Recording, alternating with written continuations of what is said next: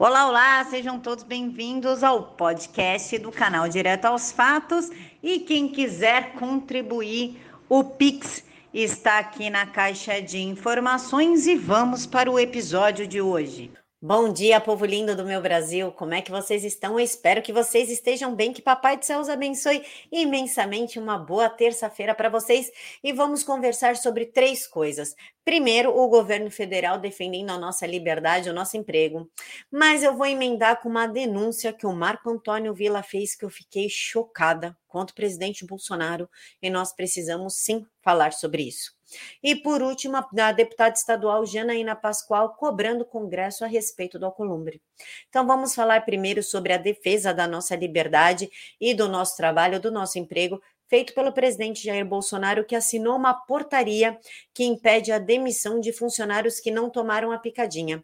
Segundo o presidente, essa prática de mandar embora quem não quis usar o seu corpo como um teste laboratorial para as big farmas é discriminatória. O presidente assinou essa portaria na segunda-feira e proibiu a demissão de trabalhadores que não tomarem a picadinha contra o flango flito, já que são vacinas experimentais e nós temos o direito de preservar o nosso corpo e de não tomar nada que não seja amplamente testado.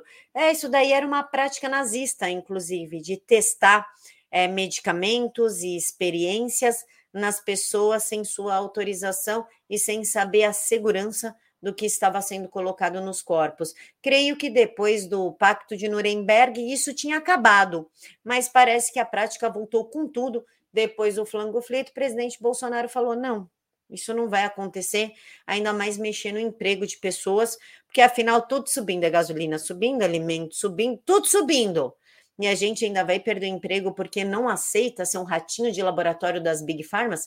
Isso não vai acontecer, né, pessoal? ponto para o presidente, mas infelizmente o Marco Antônio Vila trouxe uma denúncia e eu vou colocar para vocês. Ele, ele, chegou ao cúmulo, esse homem, esse criminoso, esse Jair Asmodeu Bolsonaro, chegou ao cúmulo de entrou lá onde vende salame tal, papá, aí ofereceram um café, ele se recusou a tomar café e foi tomar Coca-Cola.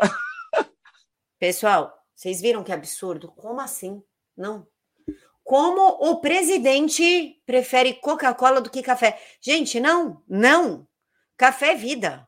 Uma bola fora assim absurda. Não, tá muito errado. O presidente não devia fazer isso. E aí sim, alguém precisa para esse homem. Como alguém dá preferência para Coca-Cola do que café. Não, Desse jeito não dá, é um absurdo. Só não é mais absurdo das denúncias da rachadinha de 2 milhões contra o Alcolumbre, que a grande mídia e o Congresso está fazendo vistas grossas a ponto da deputada estadual Janaína Pascoal cobrar. E o caso do Alcolumbre vai ficar por isso mesmo? Se ele tivesse questionado as picadinhas obrigatórias ou se tivesse criticado o desenho, a casa já teria caído. Mas como, segundo consta, tomou o salário de mulheres vulneráveis e ninguém se importa. Vai seguir poderoso presidindo a CCJ. Mas, sinceramente, Janaína, o que o Alcolumbre fez não chega nem perto do presidente preferir Coca-Cola a café. Gente, eu tô chocada com essa informação. O Vila deveria ganhar o prêmio ESSO de jornalismo.